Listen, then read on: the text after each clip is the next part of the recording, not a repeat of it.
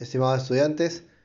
Eh, la sesión número 10 es sobre el tema la, de canales y socios clave. Este es un tema que lo hemos desarrollado cuando hemos trabajado el Lian Canvas. Hemos trabajado este, estos elementos. Lo que vamos a hacer en la sesión del día de hoy, explicar, es eh, complementar o mejorar estos temas, mejorar algunos aspectos que tengan que ver con el desarrollo de los canales y el establecimiento de los canales y de los socios clave. Debo comentarles que a estas alturas del ciclo nosotros tenemos que trabajar en la presentación también de las actividades que correspondan al laboratorio de emprendimiento, a la, eh, al concurso que viene realizando la, católica. ¿no? Eh, como ustedes eh, les había comentado, saben un poco, eh, las actividades que se van a desarrollar o se, vienen desarrollando en, este, en estos talleres son un refuerzo, son una actividad complementaria eh, que ustedes van realizando a, lo que, a los aprendizajes que se desarrollan en el curso. Teniendo en cuenta de que en el curso ya se vienen dictando temas, los mismos temas o temas similares, muy, muy similares, ya con algunas pequeñas modificaciones o algunos agregados valiosos que les va a ayudar a ustedes a complementar su conocimiento sobre emprendimiento. ¿Ok? Bien, entonces, por en ese sentido deben subir los entregables que se indiquen en la semana correspondiente. Vamos a hacer una primera dinámica, una eh, muy, general, para, para ver qué uso le dan ustedes a sus redes sociales, considerando una idea de negocio considerando un emprendimiento. ¿Para qué las van a usar? ¿Cuáles usarían? ¿Cuáles son más adecuadas? ¿Qué es para qué? Etcétera. El estudio de los canales, que es el que corresponde a esta sesión junto al estudio de los socios clave, son dos elementos que, que necesitamos conocer o potenciar en el modelo de negocios. En el caso del elemento canales, el, canal viene a ser un concepto así muy sencillo, es la interfaz que existe entre la empresa y los clientes. Como ustedes saben, para que se comuniquen ambos elementos, empresa y clientes, requieren un, un, ámbito, un espacio, un lugar físico o un lugar virtual. Este espacio se llama canal.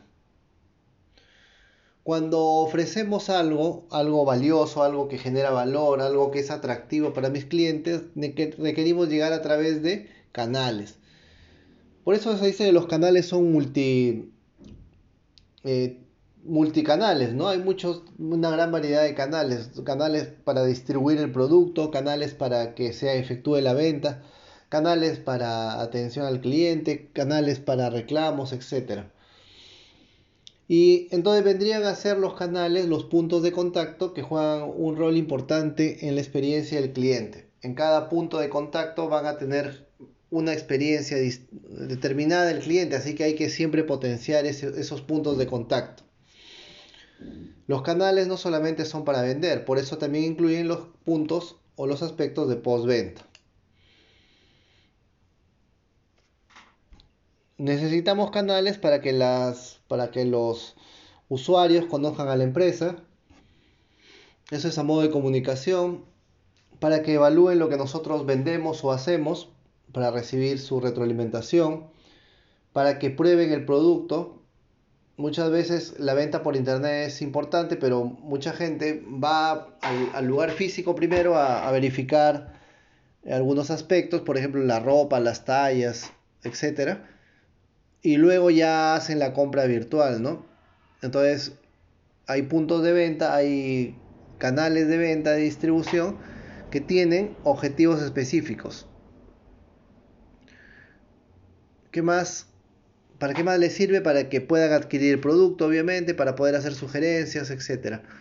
Lo que tenemos que hacer es encontrar un equilibrio entre los diferentes canales que existen y que permitan que mi cliente llegue de una manera adecuada o genere una experiencia extraordinaria en él.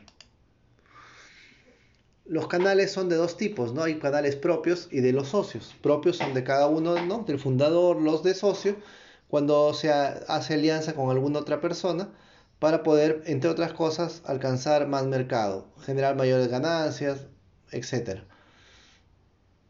Y dentro también otra clasificación de canales hablan de los canales directos y los canales indirectos. Los canales directos van directa, eh, como su nombre mismo lo, lo hace referencia, van del productor al consumidor. En este caso, un equipo comercial o, la venta por internet.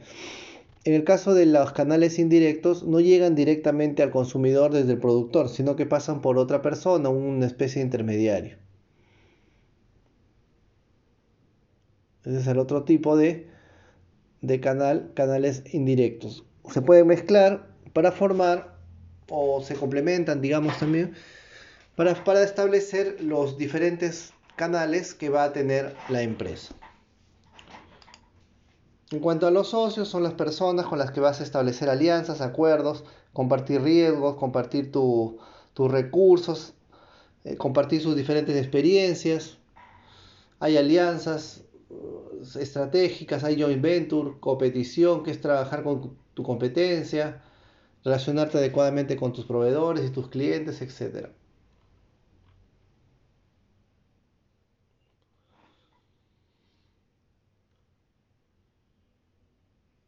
Por ejemplo, hace algún tiempo el Hotel Marriott se alió con Alibaba para generar un servicio conjunto que les ha traído grandes resultados. ¿no? Esto es un clásico ejemplo de un joint venture.